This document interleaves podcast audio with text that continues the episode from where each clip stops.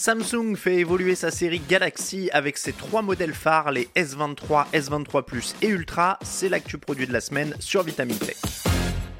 Nous sommes donc en 2023 et comme tous les ans, Samsung amorce l'année en dévoilant le nouveau millésime de sa prestigieuse gamme Galaxy S. La série Galaxy S22 s'efface donc au profit des S23. Inflation ou pas, comme pour d'autres marques prestigieuses et en premier lieu Apple, Samsung vient gonfler le ticket d'entrée. Pour le S23 standard, on débute à 959 euros, c'est-à-dire 100 euros de plus que le précédent modèle. On dispose de 128 Go de stockage pour ce S23. Il faudra payer 1019 euros pour avoir le double. Justement, 256 Go, c'est ce que propose d'emblée la version S23 Plus à 1219 euros. En ajoutant 120 euros, là encore, on multiplie par deux le stockage. La facture s'alourdit franchement pour la version Ultra dotée de 1 Tera de stockage, puisque l'augmentation est de 180 euros. Il faudra bien plus d'un SMIC pour s'offrir ce modèle dont le tarif atteint 1839 euros.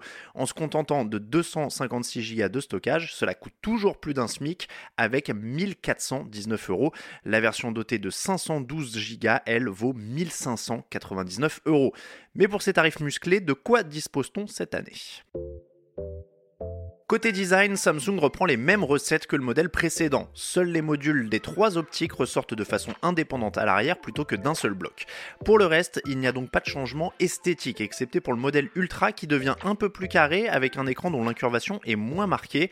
Rappelons que ce modèle dispose d'un logement pour y ranger le stylet S Pen de la marque. Il n'y a donc vraiment que lorsque l'on positionne la gamme S22 à côté de la S23 qu'on peut constater que le Galaxy S23 est légèrement plus long et large.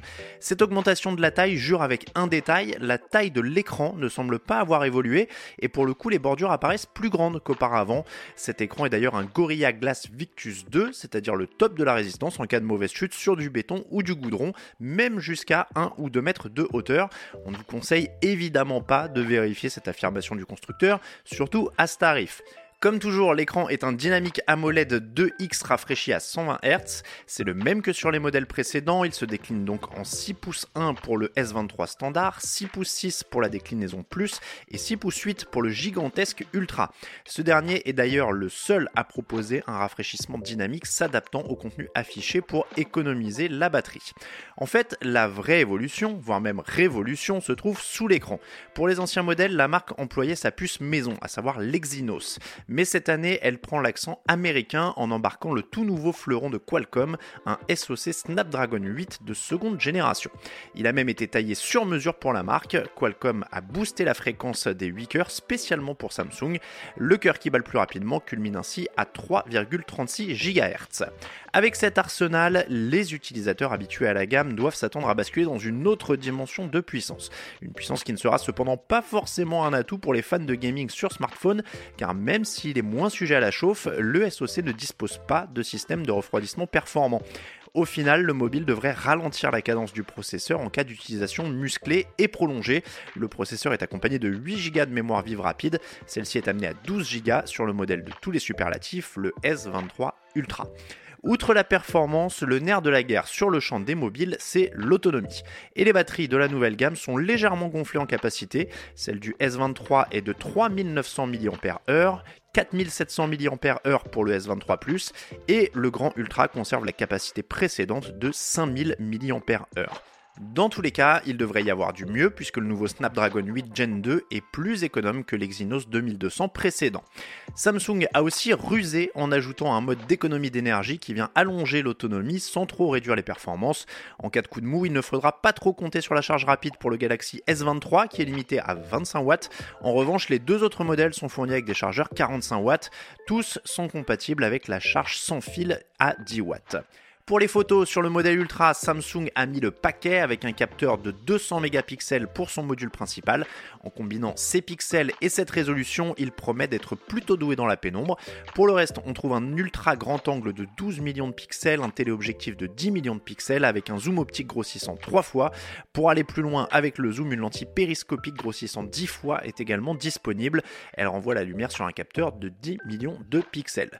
Les deux autres modèles disposent de la même chose que la gamme précédente à savoir un capteur principal de 50 millions de pixels. Il est accompagné d'un ultra grand angle de 12 millions de pixels et d'un téléobjectif de 10 millions de pixels avec un grossissement optique 3 fois.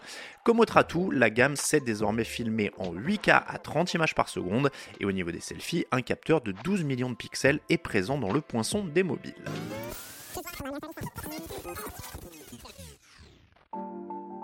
Pour finir sur cette présentation, un coup d'œil sur un élément souvent négligé, le système d'exploitation. Chez Samsung, Android est enrichi d'une surcouche logicielle faite maison. Celle-ci passe à One UI 5.1. Au programme, un module de notification revu, un design remanié et une meilleure fluidité. C'est très bien, mais à l'utilisation, et ce défaut ne date pas d'hier, cette surcouche et toutes les applications préinstallées pèsent vraiment très lourd sur la mémoire du mobile.